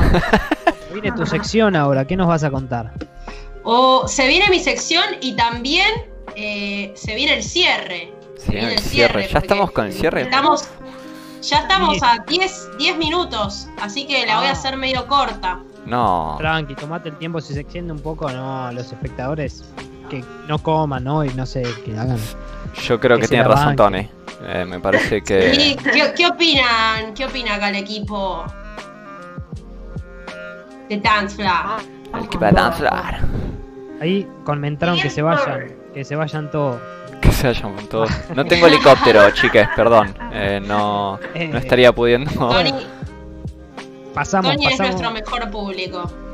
eh, Pasamos a la Me, sección de encantó, me, José. me encantaría tener un, un Shaltex, pero bueno, eh, quizás eh, vamos, ¿tenemos algún descuento, Mate, para los oyentes? Hoy no, pero ¿quién te dice? Ok, ¿Quién te dice? Si me lo piden bien, capaz ¿Quién que... te dice? claro. ok. Estoy parado. A Dance A Floor. la En cuenta el de- Shaltex. Dance Floor pronto. Tal vez, tal vez en la app, ¿no? Consigan uno. Eh, ahí está, ahí está Dental Space diciendo sigan una hora más. ¿Qué estará Puede haciendo ser. Dental Space ahora, no? Dental Space debe estar, ¿sabes qué? En pantuflas, comiéndose unas almendras. Ahí. Me le re- Con un whisky en la mano. Yo me la juego a que tiene un whisky en la mano. No, decir que está Me parece, me parece que es miércoles, no sé si. Es Capaz está verdad. haciendo un arroz verde. Pasa que esto, este programa está en una fiesta, boludo, que yo flasheo que es viernes, no sé. Yo creo que Dental Space no distingue los días. Cocinando en pantufla, el- dice. momento. Ey, va por ahí. Casi, muy, muy cerca de ese pronóstico de José, eh, muy fino. Muy bien. Y ¿Viste? ¿Viste? ¿Viste? Es, es la, la, bola de cristal. Bueno, oh, lo que hace Dental. Cuídate, Pasamos- Dental, portate bien, eh. pasamos a la última sección. Hay una cortina más, creo, ¿no? Las cortinas Hay una vienen cortina siendo- más. No, digan, digan su, su, si les gustó o no la cortina, la verdad que nos esmeramos. La cultura o la cultura y la opinión, la cultura o la cultura y la opinión, la cultura o la cultura y la opinión, la cultura o la cultura y la opinión, la cultura o la cultura y la opinión, la cultura o la cultura y la opinión, la cultura o la cultura y la opinión. Bienvenidos, bienvenidas y bienvenides a Cultura y Opinión, la columna eh, en la que estoy a cargo en el día de hoy. Eh, bueno, en este caso eh, no, practiqué mucho la columna, como que estoy medio suelta de repente, así que vamos a ir armando un poco los conceptos. Traje un tema eh, que ustedes, ustedes saben, porque ya hicimos un piloto anteriormente. El tema es la cultura rave, o más bien la palabra rave, ¿no? Y el contraste de cómo hoy vivimos eh, lo que es una rave, ¿viste? Porque la palabra rave últimamente se usa un montón. De repente en redes vamos viendo fotos de gente en fiestas y dice, acá en una rave. Y como que es un término que se está normalizando mucho. Entonces vamos a ir... Bueno, ¿Está vamos, vamos, tergiversado ¿O no? te lo voy a responder con, con todo lo que voy a decir. ¿Viste, ¿Viste cuando en la facultad o en algún lugar de repente te dicen, ¿te adelantaste? Bueno, acaba de pasar eso. Tarjeta, Tony. Tarjeta amarilla, ¿sabes? Tarjeta amarilla. Eh, Vale. no, mentira, mentira, mentira. Eh, lo voy a explicar, por eso no te contesto ahora. Eh, bueno, primero vamos a, a ir un poco a la etimología de la palabra, tipo profesora de historia. Eh, rave, según el diccionario anglosajón, imagínate que, que la palabra rave es, está en la RAE, o sea, la rave puede ciertamente parecer Catalina. puede ciertamente parecer un evento irracional y delirante con gente bailando frenéticamente. Significa también hablar, hablar de forma delirante, recitar con entusiasmo extremo, etc. Parece que es como un, eh, un término que se emplea para describir algo bastante eh, energético, ¿no? Que tiene mucho... Es decir, que ahora estás raiveando. Claro, ahora podría Reviando, chiques. Exactamente. Después de un vinito, estoy reviando. Sí, estoy en esas. bueno, ¿qué, qué pasa, no? Hoy en día, como dije, eh, es una palabra que se puso muy de moda también. Entonces, de repente ves a las chicas con los anteojos y, y ahí en, un, en el Lola Palusa dicen acá la rave, de repente. Y entonces, No. Qué falta de gente- respeto. ¿Alguien dijo ah, eso? un montón. ¿Qué dices? No, No sé, sé si con en qué el- te juntás. pero- No, bueno, pero no, no te digo tipo en el, en el. Bueno, puede pasar, ¿eh? De repente hay gente de Lola Palusa, está viendo a Fisher. Están en un, ahí en un. Estamos en la rey. Bueno, hay que ver, hay que ver por qué. Claro, eh, eh, claro, vamos a explicar un poquito más, más lo- los Sí, orígenes sí. Ustedes están para- con para muchas ganas de saberlo. Ustedes están con muchas ganas de No saberlo más, y yo, yo estoy con muchas ganas de explicarlo, Ro. Yo estoy con muchas ganas de explicarlo, por favor, basta. Pasa que, Ro, le Bueno. hablas, le hablas de, de etimología y de las palabras y ya se Se emociona. es pone como- loca, se pone loca. Claro, me vuelvo loca. Bueno, eh, está bastante normalizada esta palabra y adaptada a definir eh, muchos tipos de fiesta de electrónica, pero la verdad de la milanesa en este caso es que hay una distinción atemporal y vigente de hoy en día lo que es una rave versus lo que es una fiesta. ¿Ok? Bueno. Apa, apa, apa, Vamos. Vamos a hablar primero de esta distinción, de este contraste un poquito, y nos vamos a situar en el contexto histórico. La verdadera fiesta rave, o sea, me encanta porque eh, todos un poco que tocamos lo mismo con, con lo de Kevin Saunderson, los orígenes, el French Touch, el Acid House. Bueno, esto también tiene un montón que ver con eso, con esos tiempos, en los 90, el auge de los 90. La verdadera fiesta rave trae consigo entonces esta historia importante y nos va a llevar a un momento específico de la historia. Justamente este término dicen que fue empleado para referirse a estas subculturas provenientes del acid house, como había hablado Tony en, eh, su sección, eh, desde Chicago hasta el viejo continente de Europa. Y la fiesta tipo rave, o sea, la original fiesta tipo rave, es esta fiesta que dura desde 12 a 20 horas y es puramente música electrónica non-stop, ¿sí? Entonces, sus asistentes son jóvenes, generalmente, eh, y jóvenes que no van a escuchar, digamos, música comercial o artistas comerciales, eh, no van con ese foco, sino más bien se sumergen en un espacio desconocido, disidente y compartido, ¿sí? Eh, es muy interesante porque estas últimas tres palabras, porque justamente lo que buscaba la rave en dicho en esos momentos, en ese contexto histórico, entre los 70 y los 80, por ejemplo, que fue el inicio de la pos- posmodernidad, después de un montón de, bueno, como ya sabemos, tensiones geopolíticas, eh, terrorismo, religión, guerras, cosas detonantes para que justamente el mundo de la música y la revolución generacional eh, se lleve por delante un poco eso y empiecen a eh, encender el deseo de las cosas que estaban prohibidas, ¿no? Entonces se empiezan a generar estos espacios para las disidencias, para expresarse, esta libre expresión. Y les quiero mostrar un video que, les que le pasé a, Mate para que un poco entiendan de lo que estoy hablando. Eh, no sé si es el mejor video, la verdad, porque no, le puse el 100% del esfuerzo, pido perdón en, el research del video, pero eh, se ve más o menos eh, que si querés empezar a ponerlo, yo explico por Em, encima.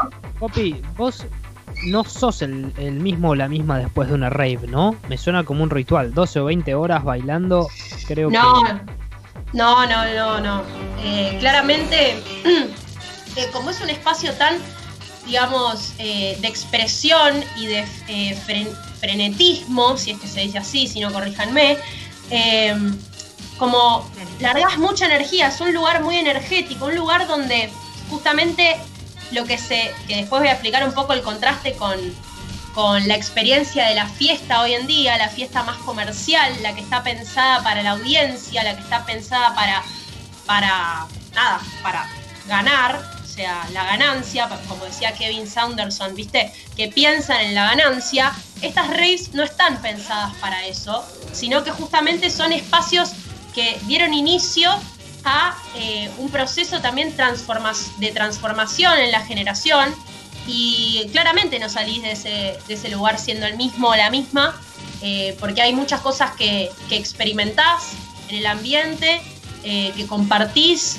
que liberás también. Después de tantos, imagínense, ¿no? Después de tantos años de castración, por así decirlo, al criollo, por tantos años de castración, tantos años de eh, ocultamiento, sobre todo eh, por el lado de la homofobia, ¿no?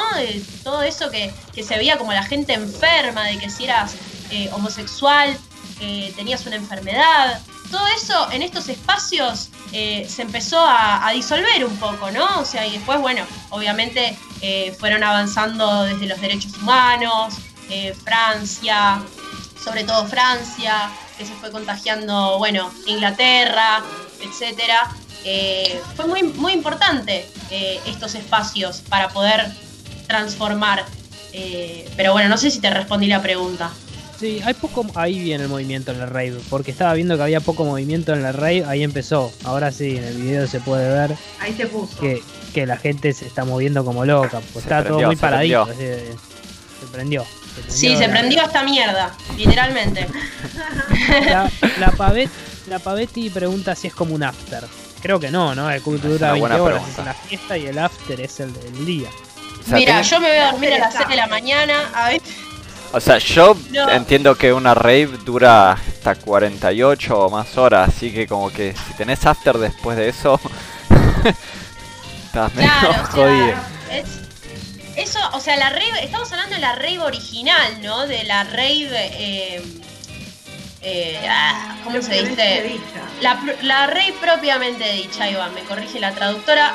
Eh, muy bien, es eso. O sea, estamos hablando de eso. Después, la ambigüedad de la palabra rave que se emplea hoy en día. A ver, yo considero que una fiesta en un sótano me parece una rave de repente, ¿entendés? Y el sonido rave y todo lo que se emplea para rave. Pero estoy hablando de eh, algo específico, de estas raves, de estas primeras raves que se hacían de la mano del acid house, del trance también, mucho, mucho del trance, eh, en galpones, en espacios abiertos. Fábricas. Sí, en exactamente, en lugares industriales. Eh, nada, ahí como lo pueden ver en, en el video que está, que está No sé. apareciendo. No sé si vieron que ahora con la cuarentena hubo un par de raves ilegales en Londres de nuevo. Sí, Mirá, como- volvieron bueno. las raves. Sí, pero con todas, o sea, estamos hablando de... Bueno, yo recién me había puesto a chequear números por si acaso para no tirar fruta. Una de 4.000 personas, otra de 2.000, creo que vi algo de una de 10.000 personas, tipo... La rave, Sí. estas raves Eh, como se hacían antes, ya Inglaterra ahora, es muy. Esta, esta fiesta que está acá, desde el 89. esta fiesta que está eh, exactamente en este, ¿cómo se dice? Eh, en este video se llama Energy Brighton. Es en 1989, justamente en donde vos decías, Ro, en Inglaterra. Brighton. Me vuelven locos los Es que les equipos que usan. gusta más la joda en Inglaterra, chiques, que no sé qué. Sí, es, es impresionante. O sea, ahí fue el boom del, del house, de, de lo que todo es el éxtasis, la cultura del éxtasis. Sí, tal cual, tal cual, tal cual. el hecho de, de la poca seguridad que hay, ¿no? Que todo, todo era un ambiente tranquilo, eh, a pesar de... Ahora creo que no, no, no se puede hacer por cuestiones de legales. Sí, bueno, justamente eso es eh, uno de los, digamos, pilares de las raves estas, es que, eh, nada, había poca vigilancia también y poco, eh, digamos... eh, La globalización mató a la rave. Sí, poco Palabras puntillismo. fuertes de Ah, Tony. sí, un poco sí. Un poco sí. Sí. Sí, ¿estamos Sí, de acuerdo? Sí, sí, sí. Sí, y además también yo creo que cuanto más se expandió como este movimiento de la música electrónica y, como poco a poco fueron apareciendo artistas que querían, eh, digamos, impresionar a más gente, eh, se fue mutando el sonido también, fue mutando el sonido, fue mutando quizás más hacia lo agradable, a lo comercial para, para digamos, para un montón de gente, no solamente para los, fanáticos de, de la rave. Y bueno, justamente ahora lo que quería era contrastar con lo que es una fiesta eh, normal o algo que podemos experimentar hoy en día, algún festival donde haya también música electrónica, pero eh, si nos ponemos, digamos, a comparar, no tiene nada que ver con estas raves de las que estuvimos hablando, ¿no?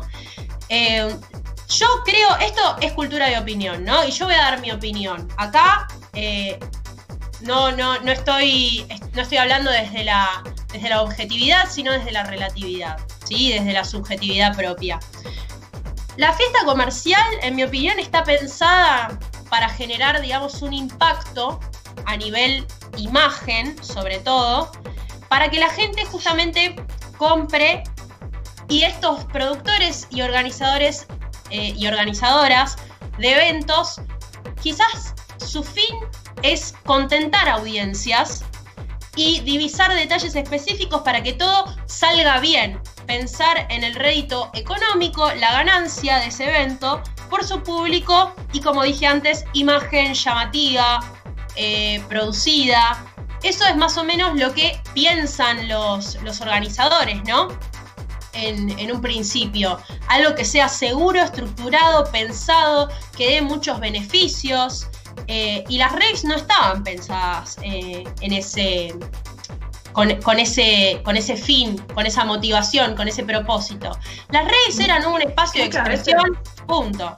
O sea, una, una rave real, eh, o sea, en mi opinión, es un lugar donde la gente va sin esperar nada a cambio, ¿no? Sin esperar un estándar o facilidades, sino que va a una rave para expresar su cuerpo rítmico, eh, al, ritmo, del baile, a experimentar sensaciones físicas complejas durante varias horas. O sea, imagínense que, que esa es como más el propósito, la expresión, el baile, la conexión, el ritmo. También es un ritmo fuerte. Yo no me imagino una rave con, eh, no sé, un down tempo a, a 98 BPM. Yo me imagino una rave con, con una energía que va y va y va y va y va y no para. O sea, eh, en ese Frenético. sentido. Frenético, tal cual. Sí, yo creo que es el contexto cambia, ¿no? Ahora, como dijiste, sí, lo, lo, comercial, entre comillas, se tiene que dar, tiene que haber rédito para que se pueda hacer de nuevo, hay otra seguridad, otro control sobre toda la gente que va, eh, más ahora después de la pandemia va a ser un control extremo. Es una, y es una conexión, vos mostraste en el rave y no existía la pantalla, ¿no? No existía eso tampoco. Ahora es, hay una hay una cosa tecnológica, un intercambio mayor. Eh, sí. Eh, eso fue otro momento, no sé, quizás en algún momento alguien hará algo innovador y volverá a la rave, a lo de antes, a ese ritual, ya veremos. Sí, yo, yo no estoy diciendo que igualmente, o sea, después de, de, todo lo que dije, como que no le estoy haciendo una crítica a, digamos, a las formas de nombrar la rave hoy en día, como que simplemente estoy yendo hacia ese momento, lo que significó en ese momento la palabra, porque hoy en día puede significar otra cosa, claramente. O sea, vamos mutando, vamos eh, cambiando como sociedad eh, y de a poco se van contagiando términos, eh, se emplean más frecuentemente, se normalizan y no me parece mal. Me parece que está bueno, de todas formas, saber de dónde viene cada, cada palabra, eh, y, explorar un poco lo que significó para un montón de personas que en ese momento eh, la estaban pasando quizás mal, estaban muy oprimidos, reprimidos, opacados eh, y opacadas, y pudieron demostrar en esos espacios disidentes su sexualidad, su, su energía, su baile, su queja, su desenfreno, poder descontrolarse bajo ningún, digamos, ningún límite porque eso es necesario a veces para, para el ser humano que se experimente. Últimamente estamos muy controlados y controladas, es como que de repente uno necesita un, un espacio donde pueda ser libre totalmente. Y creo que estas reyes, eh, termino con esto y, y te dejo. Eh, como que yo creo que necesitan eh, justamente existir estos espacios para, para mostrarle otra cara eh, al mundo, al sistema, y decir, bueno, esto es real y acá hay gente que eh, es de determinada manera y no por eso no, no, digamos, tiene que ser suplantado o escondido o escondida. Me parece que los valores de las raves van por un buen lugar eh, y nada. Eso. Um me gustó, me gustó el tema, me gustó la palabra. De hecho, me puso a pensar si la RAE va a cambiar la definición de rave ahora con todo cómo se está usando la palabra, ¿no? ¿Qué opinan? ¿Se cambia o no se cambia? A mí, si me preguntás, me da igual lo que diga la RAE.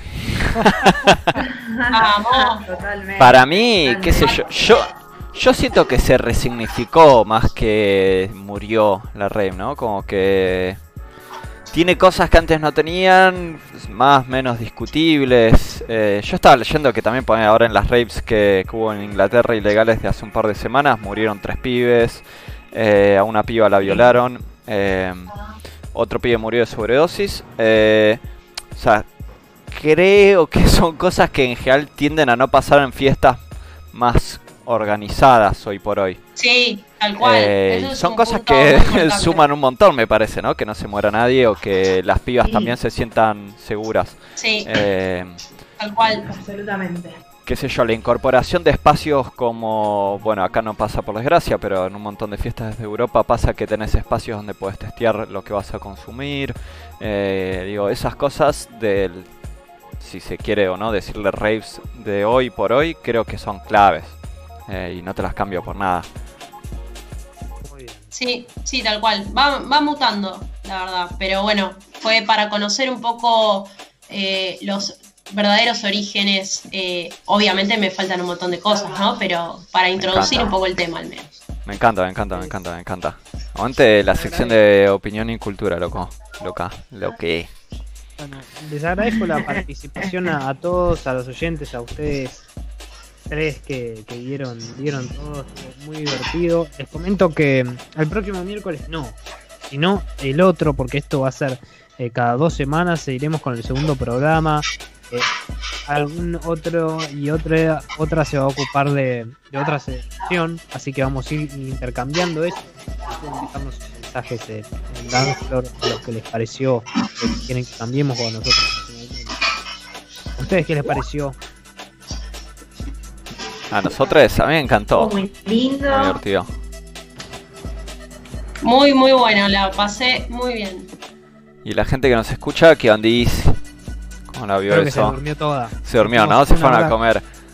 Una hora 45 a full, ¿no? No paramos, la verdad que dimos una, una Ah, clasecita, pero bueno, el primer capítulo está bueno.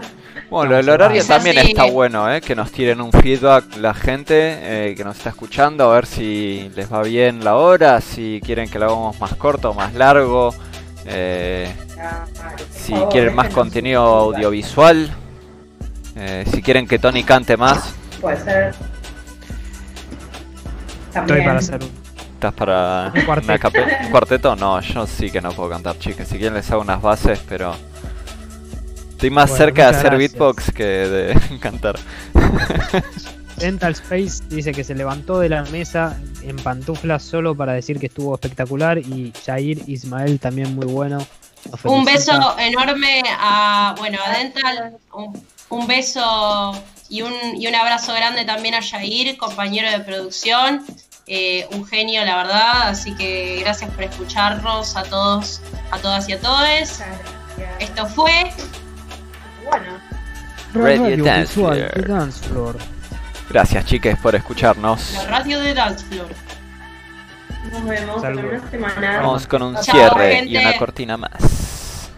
This is Sheila Graham with the latest news of the shocking Williams Burn case. This is Sheila Graham with the latest news of the shocking Williams Burn case.